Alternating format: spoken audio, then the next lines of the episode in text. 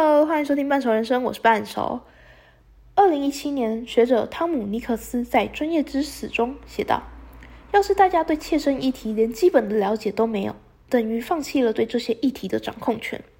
不论他们喜欢不喜欢，当选民对这些重要决策失去掌控时，无知的煽动者就可能劫持他们的民主制度，或者他们的民主制度可能悄悄恶化，逐渐变成威权的技术官僚。”相信大家都听我做过许多关于政治的书籍了，其中讲最多的一定是令人跌破眼镜选上总统大选的川普，这实在是太具有研究价值了。他的出现呢，不止让社会学家观察到美国现在环境及氛围，还可以看见川普一些荒诞的行径，跟历史几乎是可以环环相扣的，甚至是可以感觉历史在重演。非常的有趣哦，所以今天我们要说的这本书呢，不出意外的话，也不会马上就要出意外的。我们就是要来讲川普上任之后的行为及他的川普式政治话术。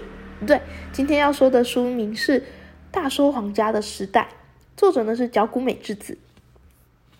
人类历史上最令人印象深刻的政权有两个：纳粹及极端主义。他们利用人的心态，愤世嫉俗、恐惧、厌倦，让人们分不清真假、事实与虚构。如今，这样的方式在美国上演着。俄罗斯的王军利用假新闻及谎言，使美国人民沉浸在同温层里。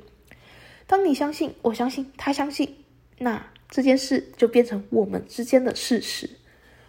川普跌破众人眼镜的当选，说明了美国白人劳动阶级对于社会的不满，让他们走向了极端的右派，并且为川普那些激进的言论喝彩。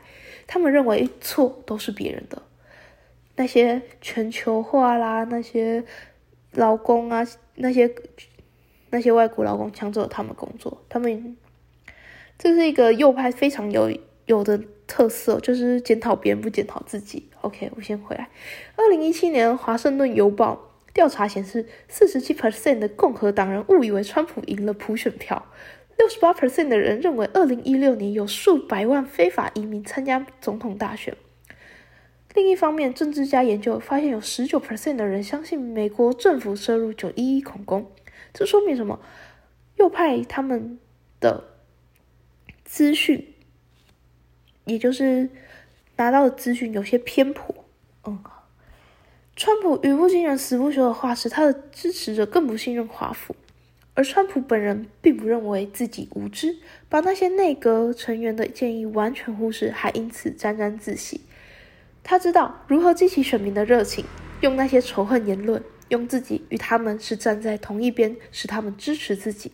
但这却也造就了理性逐渐式微，尝试与事实根据的政策也变得举无轻重。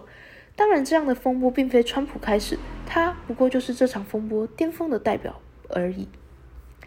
川普政府认为忠诚及固守意识形态比获取知识重要。这使得他退出了巴黎气候协议及削减可再生能源专案，甚至纷纷解聘了科学家，否定科学理性，只依靠情感来当做唯一评断，用人为亲。听起来，川普这么荒唐，怎么还有人支持？这就是问题所在。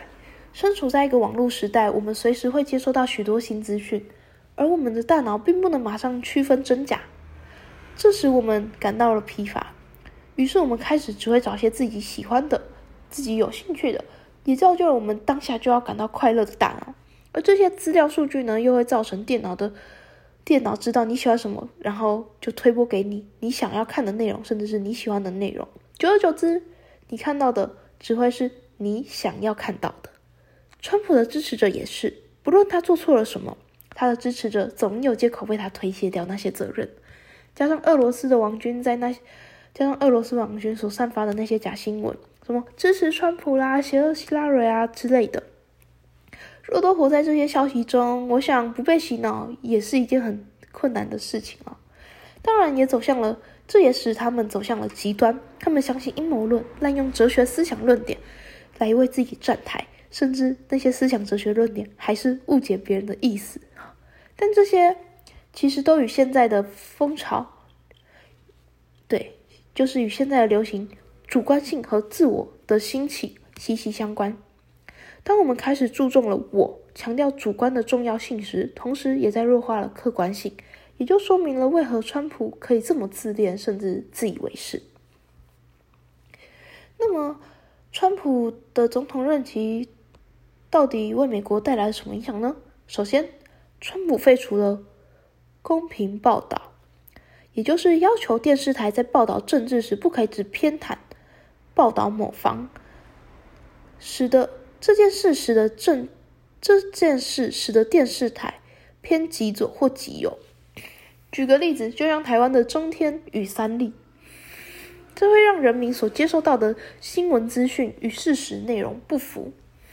再来，假新闻及仇恨言论变多，这会这样极端立场分化人民，会造成人民的对立及误解。假新闻看似杀伤力很弱，其实不然。假新闻太容易满天飞了，会造成接收资讯人的疲惫，进而倦怠。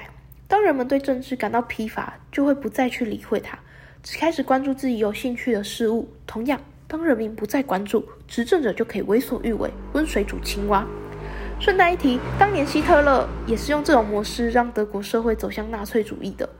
好，说了这么多，肯定有台湾可以反思及观察的地方吧？首先，我想说的是假新闻，这在台湾轰轰烈烈呢。但我想。我认为假新闻是一个不可避免的，这就是一个科技进步后必须要面对的一个趋势。政治不再会只有单纯的政治，势必会牵扯到资讯及网络的竞争。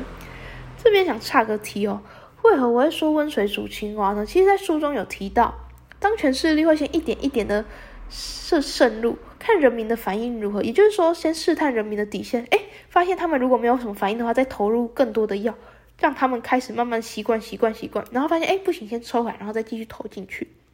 当我们已经习惯接收假新闻，甚至到能够漠视真相也无所谓时，当权势力就会一口气成为集权。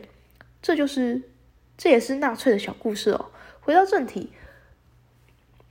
我认为台湾有逐渐美国化的趋势，虽然我们可能还没有那么极端的候选人，但从选举来看，其实台湾已经是一种极端政治了。我们的蓝绿支持者很明显，新闻立场也多有偏颇。当国民党做不好，下次政党轮替就会是，不出意外的话，就会是民进党。这代表什么？台湾被两大政党绑架。假设当他们若要手牵手干坏事时，人民是没有权利，甚至是无法阻止的哦。我当然不是说他们不好，哎，这只是假设性问题。我要先强调一下，这只是假设性问题。对。但是我觉得这确实可以让我们去深思一下。诶，我一直觉得呢，其实对立的人民一定是可以好好坐下来沟通的，这一定是做得到的。但若是人民好好沟通，那政客就会很难把持掉，把持到自己的利益了。以上是我的看法，你呢？你是怎么想的？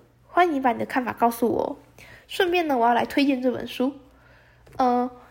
这本《大说皇家的时代》呢，我觉得作者他写的很精辟，甚至就是很很很容易理解。然后他的，嗯，他的页数也很少，他只有一百多页而已。但他其实内容写的很完整又很有趣。